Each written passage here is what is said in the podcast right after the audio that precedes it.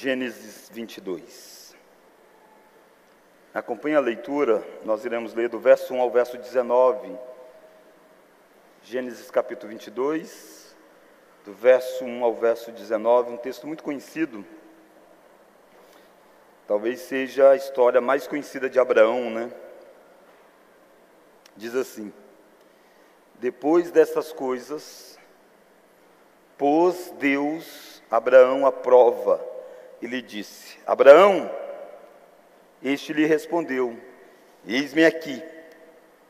Acrescentou Deus: Toma teu filho, teu único filho, Isaque, a quem amas, e vai-te à terra de Moriá.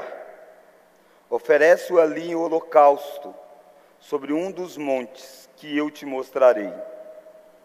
Levantou-se, pois, Abraão de madrugada, e tendo preparado o seu jumento, tomou consigo dois dos seus servos e a Isaque, seu filho, rachou lenha para o holocausto e foi para o lugar que Deus lhe havia indicado. Ao terceiro dia, erguendo Abraão os olhos, viu o lugar de longe. Então disse a seus servos: Esperai aqui com o jumento. Eu e o rapaz iremos até lá. E havendo adorado, voltaremos para junto de vós. Tomou Abraão a lenha do holocausto e a colocou sobre Isaac, seu filho. Ele, porém, levava nas mãos o fogo e o cutelo. Assim caminhavam ambos juntos. Quando Isaac disse a Abraão, seu pai, Meu pai, respondeu Abraão, Eis-me aqui, meu filho. Perguntou-lhe Isaac, Eis o fogo e a lenha. Mas onde está o cordeiro para o holocausto? Respondeu Abraão: Deus proverá para si, meu filho, o cordeiro para o holocausto. E seguiam ambos juntos. Chegaram ao lugar que Deus lhe havia designado. Ali edificou Abraão um altar. Sobre ele dispôs a lenha, amarrou Isaque, seu filho, e o deitou no altar em cima da lenha. Estendendo a mão, tomou o cutelo para imolar o filho. Mas do céu lhe brandou o anjo do Senhor: Abraão, Abraão. Ele respondeu: Eis-me aqui. Então lhe disse: Não estenda a mão sobre o rapaz, e nada lhe faças, pois agora sei que temes a Deus, porquanto não me negaste o filho, o teu único filho.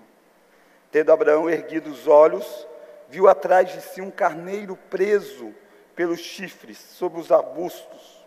Tomou Abraão o carneiro e o ofereceu em holocausto em lugar de seu filho. E pôs Abraão por nome aquele lugar: O Senhor proverá. Daí dizer-se até o dia de hoje: No monte do Senhor se proverá. Então do céu brandou pela segunda vez o anjo do Senhor Abraão e disse: Jurei por mim mesmo, diz o Senhor, porquanto fizeste isso e não me negaste o teu único filho, que deveras te abençoarei e certamente te multiplicarei a tua descendência, como as estrelas dos céus e como a areia na praia do mar. A tua descendência possuirá a cidade dos teus inimigos. Nela serão benditas todas as nações da terra, porquanto obedeceste a minha voz. Então voltou Abraão aos seus servos juntos foram para Beceba, onde fixou residência. Vamos orar? Deus, alimente novamente a nossa vida através dessa história, através desta porção da tua palavra de Deus. Que nós possamos, ó oh Deus, sairmos daqui alimentados por ti. Oramos em nome de Jesus. Amém.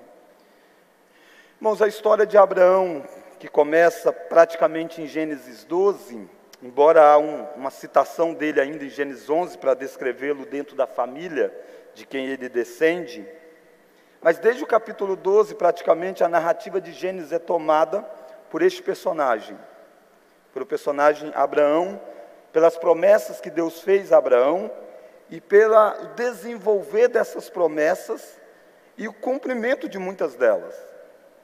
Gênesis capítulo 22 começa a caminhar o fechamento da história deste homem. Logo após, você vai ter a morte de Sara, Abraão procurando um casamento para Isaac, e assim finda-se a história de Abraão e começa-se a história de Isaac. Mas o texto termina com uma grande ênfase no fato de Abraão ser provado por Deus. Abraão tinha ouvido uma promessa de que ele seria pai de uma nação de que a partir dele um descendente iria se espalhar pelo mundo e um descendente específico abençoaria o mundo todo. Abraão tinha 75 anos quando esta promessa foi feita a ele. Sua esposa era estéril, e quando ele chega a 100 anos de idade, sua esposa em torno de 90 anos, então nasce esse filho da promessa chamado Isaac. Passa-se um intervalo de tempo, talvez algo em torno de 13 a 16 anos, quando se dá esse episódio aqui do capítulo 22, Deus resolve colocar Abraão à prova. E esse é um texto muito forte, porque é um texto que fala e Deus pedindo um pai para sacrificar um filho. Mas desde o início você precisa lembrar que existe uma palavra nesse texto. O narrador está dizendo para nós. Olha lá o verso 1. Depois destas coisas, estas coisas é o fechamento de tudo que aconteceu. Depois destas coisas, pôs, vamos ler agora? Deus a prova. Pôs Deus Abraão à prova e lhe disse. Então, só um minuto. Tudo que você vai ver nessa história não é Deus, de fato, esperando um sacrifício humano. Deus proíbe isso nas Escrituras. Embora os deuses pagãos, as religiões pagãs em volta de Israel faziam isso, Deus sempre proibiu esse tipo de sacrifício dentro de Israel. Os primeiros leitores de Gênesis eram o povo que tinha saído do Egito e que estava chegando em Canaã, e eles tinham acesso. Moisés estava escrevendo o Pentateuco, eles sabiam das leis de Deus, dizendo: não há sacrifícios humanos dentre vós. O que está acontecendo aqui é uma prova que Deus quer fazer a Abraão.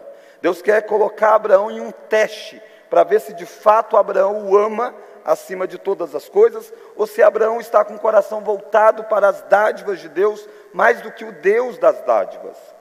Deus quer ver se Abraão de fato amadureceu na fé. Esse teste é um teste de fé. Deus colocou Abraão à prova. Eu e você sabemos disso do início ao fim, porque Moisés, que escreveu, fez questão de dizer: Deus está colocando Abraão à prova. Mas tem uma pessoa que não sabe que isso é uma prova: é Abraão.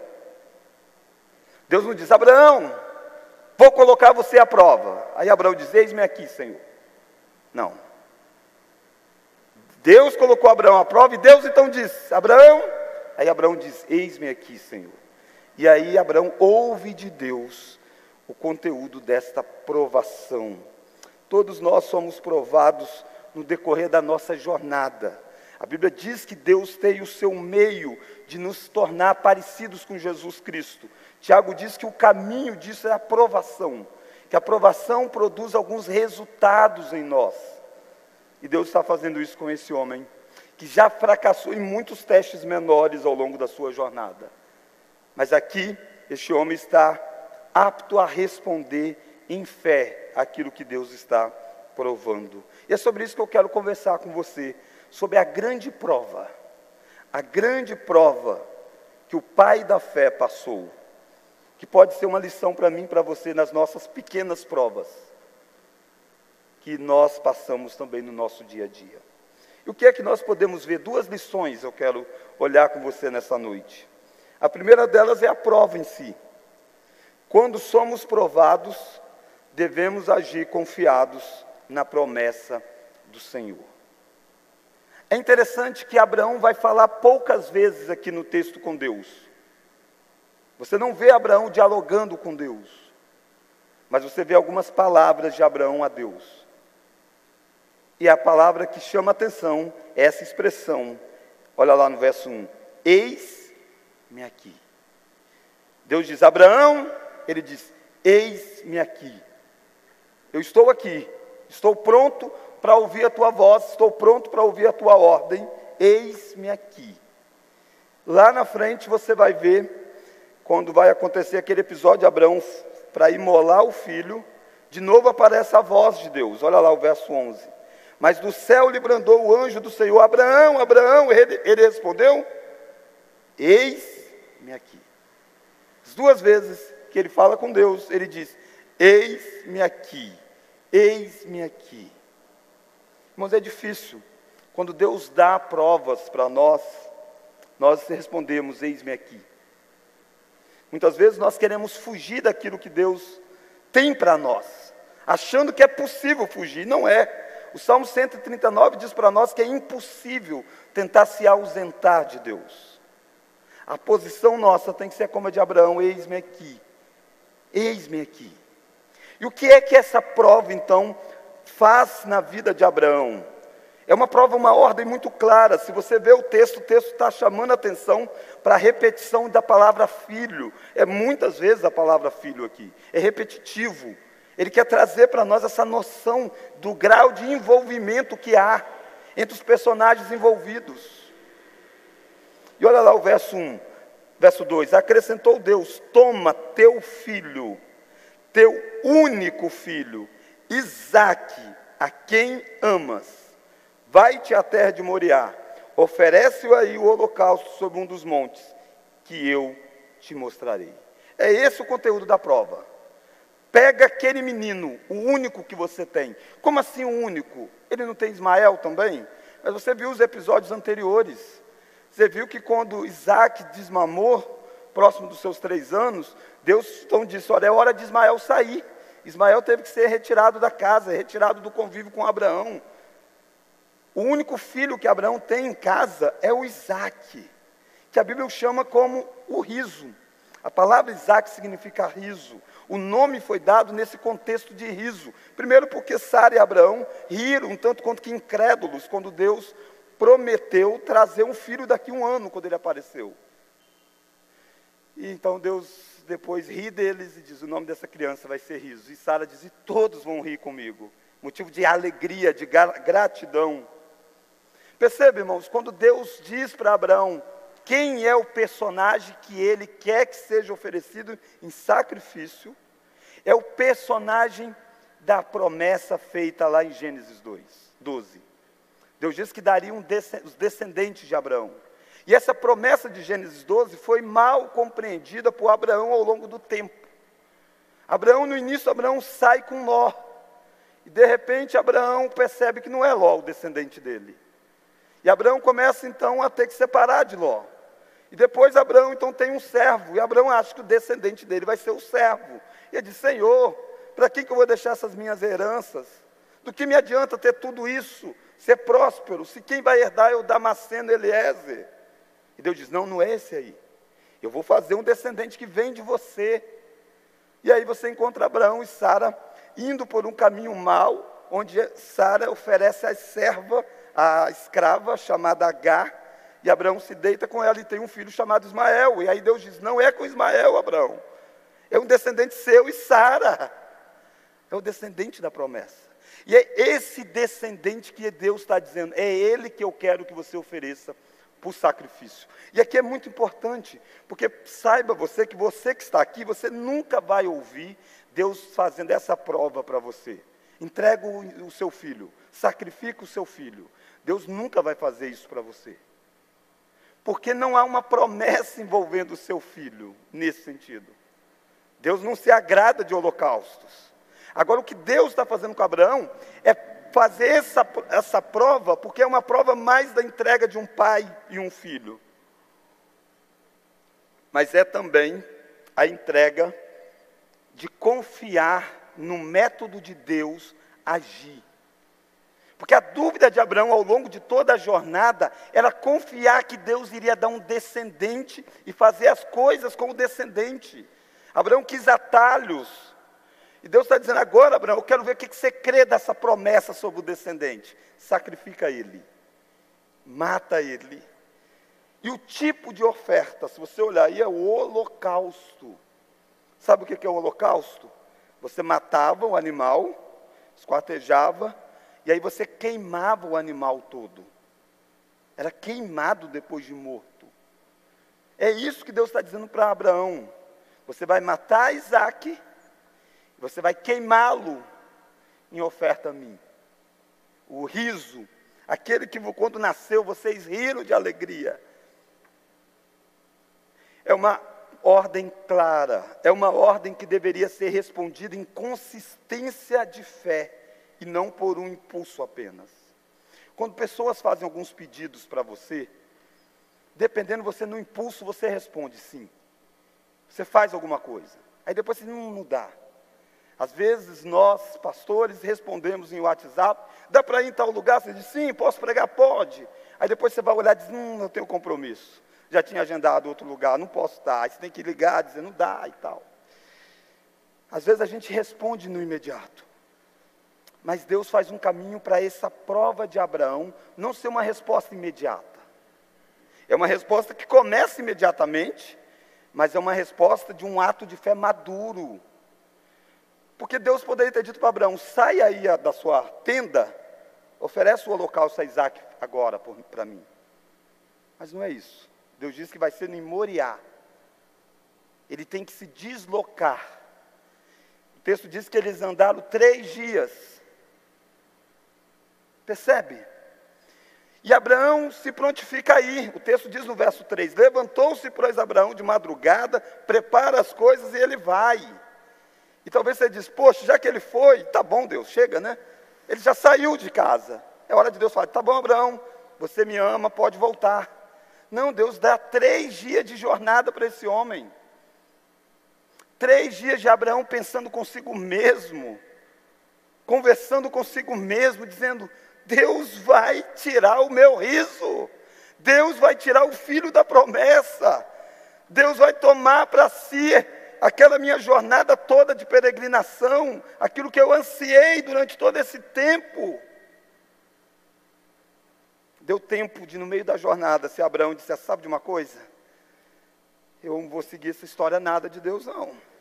Vou agarrar nesse menino e vou fugir por aí.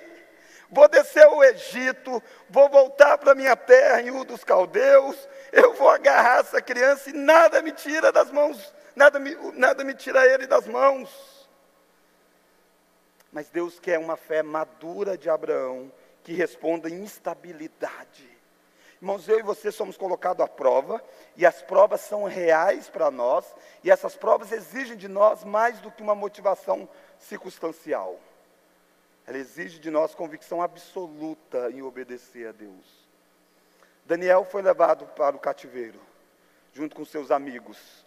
E o texto diz que resolveu Daniel firmemente não se contaminar. Não foi uma, não foi duas, não foram três, foram várias ofertas para ele. Ele viveu no palácio durante muitos anos. E ele resolveu firmemente não se contaminar. As provações foram as mais variadas. E ele não se contaminou nesse sentido. É isso que Deus quer quando Ele prova você. Ele quer provar você naquilo que é de fato essencial. Ele quer provar você na constância da sua fé em responder a Ele. E essa é uma promessa que testava a confiança de Abraão em quem Deus era. Os irmãos já devem ter percebido né, que a minha voz está bem baqueada. Desde quando eu tive Covid, e foi um Covid aparentemente leve, se mudar a nuvem já, já muda a voz. Então é, tá difícil.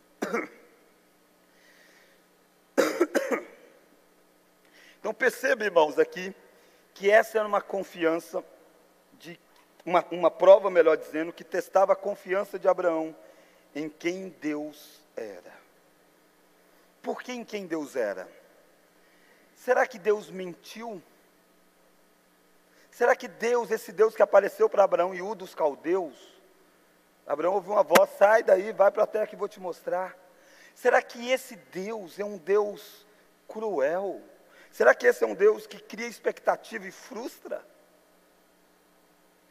Será que esse Deus fez com que Abraão acreditasse em algo ao ponto de quando ter o menino nas mãos, depois tirar dele. Essas são as verdadeiras provas que estão por detrás deste teste. E aqui que você percebe então a resposta de Abraão. Você que é pai, você que é mãe, com certeza você disse: como Abraão foi capaz de fazer isso? De onde esse cara tirou essa força? Às vezes você vê Jó, né? Os filhos de Jó sendo mortos, e Jó dizendo: Deus deu, Deus levou. Então você diz, pastor, lá ainda foi mais forte, lá foram os filhos todos, aqui é só um. Irmãos, Deus não está dizendo que Abraão, que Isaac vai morrer. Deus está dizendo que Abraão vai sacrificar o Isaac. É o Abraão que vai oferecer. Não é nem um servo, é o próprio pai. É o próprio pai que vai ter que imolar a criança, matar a criança, queimar a criança. Como pode Abraão responder com fé a isso tudo? Como pode esse homem que fracassou, temeu a própria vida, entregou a mulher dele como refém, como escudo, e ela foi levada para o faraó, depois foi para Abimeleque. Como pode esse homem agora ter essa firmeza de entregar os filhos? Você precisa entender que nós vencemos nas provações à medida que nós confiamos na promessa de Deus. Olha o verso de número 3. Levantou-se, pois, Abraão de madrugada. Ele responde com urgência. E não fica assim, sabe de uma coisa? Vamos dar um tempo. Quem sabe Deus esquece disso. Quem sabe Deus pensa melhor sobre isso. Talvez eu ouvi foi uma voz de Satanás. Não, Abraão sabe que foi o Deus dele. Abraão levanta e faz o que tem que fazer, prepara as coisas. O texto não fala nada sobre Sara. A gente não sabe se ele contou para Sara ou se eu preferiu omitir. A gente não sabe. Sabe que ele pega o menino, pega dois servos e vai vai em direção à terra de Moriá. Ao terceiro dia, o verso 4 diz: Erguendo Abraão os olhos, viu o lugar de longe. Então ele disse aos servos: Esperai aqui com o jumento, e nós vamos lá. E aqui, irmãos, você começa a perceber que Abraão vai responder, porque Abraão crê na promessa de Deus. Em nenhum momento, Abraão vai entregar o filho achando que Isaac vai ficar morto. Se você acha que é isso, é uma interpretação errada. Abraão tem convicção absoluta que a promessa de Deus não pode falhar. E a promessa de Deus é que em Isaac seria chamada a descendência dele. Quando Deus falou para Abraão: Abraão, é hora de retirar Ismael daí. Abraão fica triste, Deus diz: Não, atende a mulher, é isso mesmo, porque em Isaac será chamada a tua descendência. O tempo todo é em Isaac, em Isaac, em Isaac. Isaac nesse momento não é casado, Isaac nesse momento não tem nenhum filho. Mais do que a vida de Isaac, o que está em jogo é uma promessa de que em Isaac Abraão teria muitos filhos. Isaac não pode ficar morto. É isso que é responder à provação que nos vem, agarrar nas promessas de Deus, não nas nossas, não naquilo que a gente acha que é promessa, nas promessas que Deus fez. Por isso que eu disse para você, Deus nunca vai pedir isso para você. Deus pediu para Abraão, porque a promessa era para Abraão que Isaac seria abençoado, que de Isaac viria Jesus Cristo, descendente que abençoaria o mundo. O que está em jogo é se Abraão confia na promessa de 25 anos atrás. Se está em jogo é se Abraão confia nas promessas que foram muitas vezes negadas pelo próprio Abraão nas suas atitudes. Deus quer ver se Abraão agora está maduro para entender que a promessa dele não falha. E Abraão responde positivamente. Olha a resposta, olha os vislumbres disso que eu estou dizendo no texto. Olha o verso 5. Então disse a seus servos: Esperai aqui com o jumento. Vamos ler? Eu e o rapaz, o rapaz é Isaac, iremos até lá e, havendo adorado, para junto de vós. Iremos e voltaremos. Ele não vai, não vai voltar só Abraão. Nós vamos, eu e Isaac, vamos, nós vamos adorar e nós vamos voltar. Nós vamos fazer um culto de sacrifício, de holocausto, como Deus pediu. E a gente volta. Como isso, Abraão? As provações não tem muitas explicações. Deus não vai explicando para Abraão como isso vai se dar. O que Abraão sabe são as promessas. E ele diz: as ordens de Deus, Deus mandou sacrificar, e Deus diz que Isaac vai ser a descendência. Se eu matar o Isaac, parece que não tem descendência. Não sei como isso concilia. Mas o mesmo Deus que diz que é Isaac, mandou que eu mate Isaac. E eu confio no mesmo Deus. Então eu abraço as duas ordens de Deus, as duas falas de Deus. Isso é viver por. Por isso que Abraão é o pai da fé. Por isso que esse homem responde positivamente. Olha que Isaac conversa com Abraão. Então eles começam a caminhar só os dois. Olha o versículo 6: Tomou Abraão a lenha do holocausto e o colocou sobre Isaac, seu filho. Ele, porém, levava nas mãos o fogo e o cutelo. Assim caminhavam ambos juntos. Quando Isaac disse a Abraão, seu pai: Meu pai, respondeu Abraão: Eis-me aqui, meu filho. Perguntou Isaac: Eis o fogo, eis a lenha, mas onde está o cordeiro para o holocausto? Isaac percebe alguma coisa. Isaac diz: Ei, a gente está chegando no lugar, temos tudo, só falta uma coisa: o cordeiro que vai ser morto. E olha a resposta de Abraão. Esse é o homem da fé. Respondeu Abraão: Deus, vamos ler? Deus proverá para si meu filho, o cordeiro para o holocausto. Vamos ler agora? E seguiram ambos juntos. Ambos, os dois. Isaac está sendo desenvolvido na fé, está aprendendo da fé do seu pai, porque eles têm que andar mais um pouquinho, sem nenhum cordeiro nas mãos. Isaac está crendo que Deus também vai prover. Esse é o pai Abraão ensinando a fé a Isaac. Isaac não é uma criancinha, tá? Isaac tem em torno de 16 anos. Abraão já é um idoso. Quem carrega a lenha é o Isaac. Isaac poderia comprar briga com o pai e ter dito: não sabe de uma coisa? Esse meu pai ficou louco. Esse pai endoidou, a idade chegou, bateu. Mas não, esse Isaac aprende o que é fé com o pai. E ambos caminham juntos. E o texto diz que Abraão então pega Isaac, coloca Isaac sobre o altar. Amarra o Isaac. Percebe? Isaac já sabe que ele é o sacrifício. Mas o que é que Isaac e Abraão estão crendo? Deus vai prover.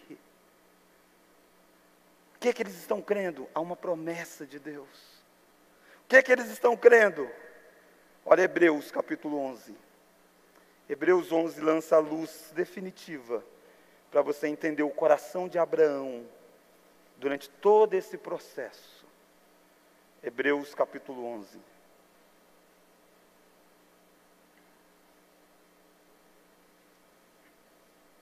Hebreus capítulo 11.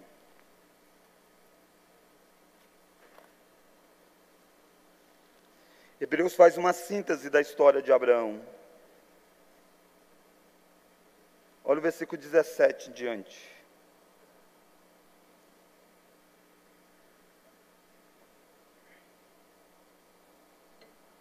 Pela fé, Abraão, quando posto à prova, ofereceu Isaac estava mesmo para sacrificar o seu unigênito, aquele o que acolheu alegremente as promessas, a quem se tinha dito em Isaac será chamada a tua descendência.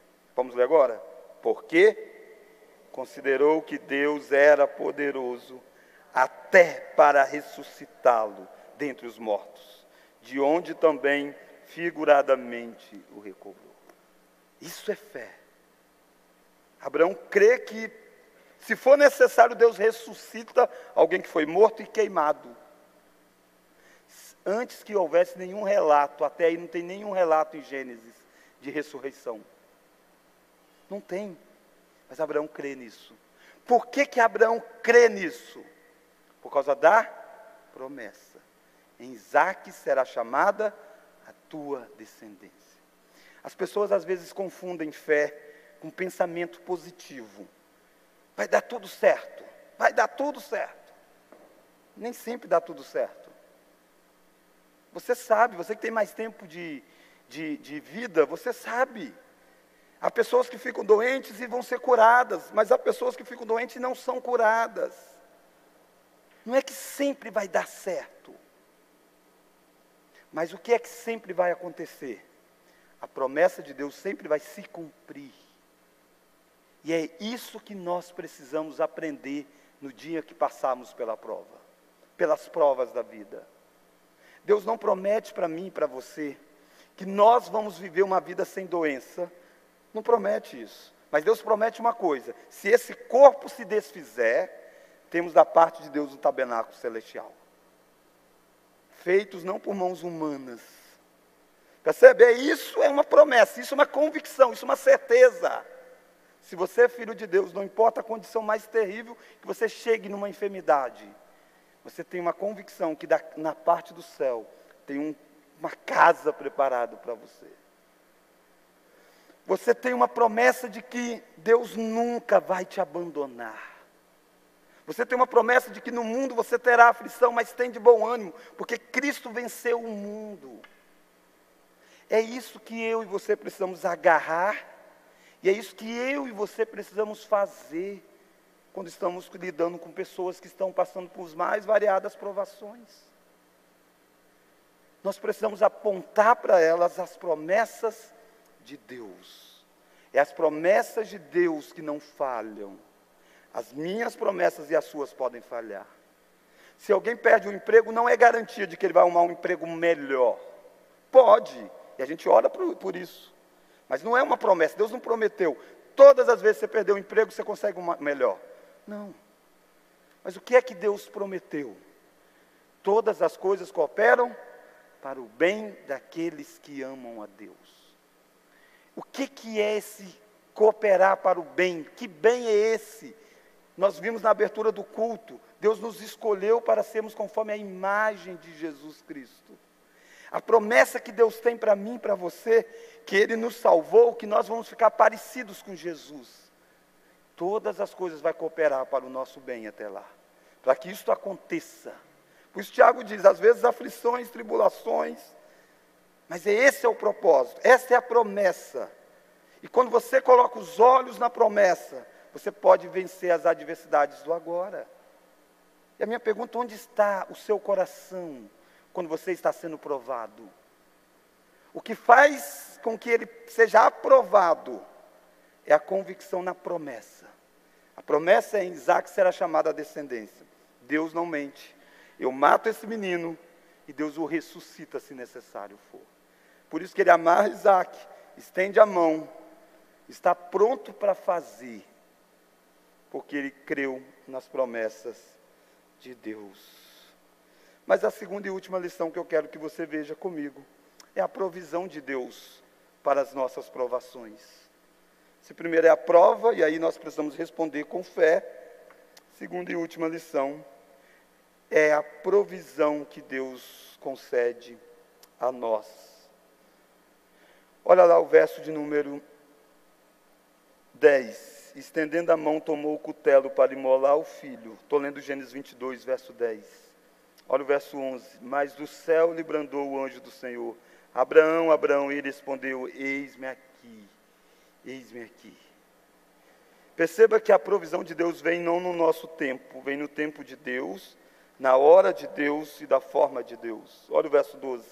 Então lhe disse: Não estenda a mão sobre o rapaz, e nada lhe faças, pois agora sei que temes a Deus, porquanto não me negaste o filho, o teu único filho.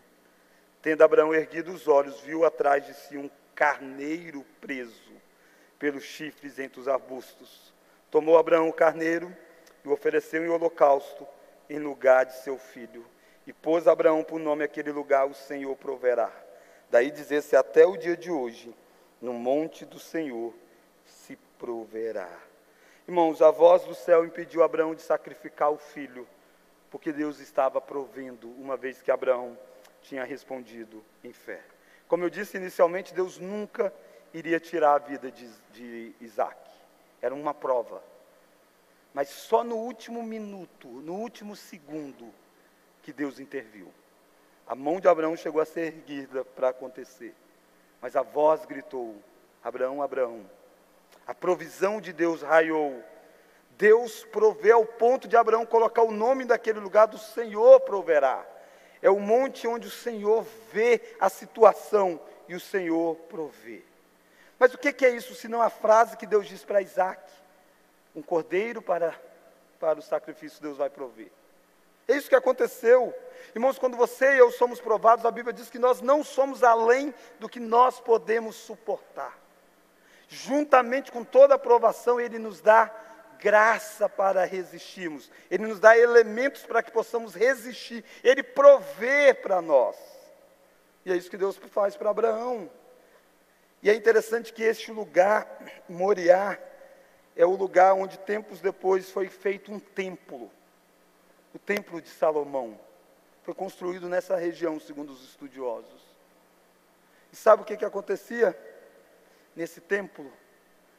Morte de, carne, de cordeiros, de ovelhas, sacrifícios.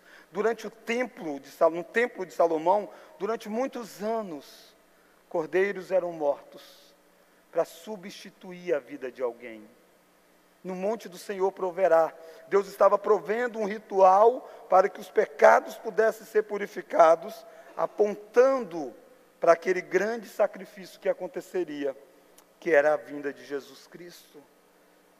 Perceba que aqui você tem uma frase, olha lá o verso de número 13, ó. Tomou Abraão o carneiro e o ofereceu em holocausto. Não termina aqui o versículo, continua, vamos ler? Em lugar de seu filho. Foi um holocausto substitutivo. Foi um holocausto em lugar Sabe o que, que Abraão está aprendendo? Que Isaac não é o descendente que abençoa o mundo. É em Isaac que vai ter a descendência que abençoa o mundo. Mas o Isaac não é capaz de abençoar o mundo. Ele precisa de um sacrifício em lugar dele. Ele precisa de um cordeiro, de um carneiro ser morto, para que ele possa ser perdoado, para que ele possa estar vivo para que ele possa sair daí livre. Naturalmente que esse cordeiro aponta para Cristo Jesus, o cordeiro maior. João Batista diz: Eis o cordeiro de Deus que tira o pecado do mundo. Quando você vê, Deus diz: Abraão, agora eu vejo que você me ama, que você não negou o filho. E aí nós precisamos perguntar, irmão, será que não tinha outro jeito melhor para Deus saber isso? Não é. Poxa vida, precisa passar por tudo isso? Lógico que tinha outras formas. Deus nem precisava, Deus sabe. Algumas coisas, eu, é, na verdade, quem não sabe é Abraão, seria capaz de oferecer o Isaac confiando em Deus. E ele vai passar pela prova para aprender isso. E mais do que isso, Deus quer que eu e você aprendamos a dor de um pai em oferecer um filho em sacrifício. Quando você talvez lê essa história e você diz: Poxa vida, isso é tão pesado. E é mesmo, você encontra aqui um, um menino que vai ser morto carregando a própria madeira. Você vê Abraão com essa angústia durante três dias. Você vê o filho amado de Abraão, o único filho. Irmãos, tudo isso é um paralelo de Deus, Pai, entregando Deus Filho Jesus Cristo.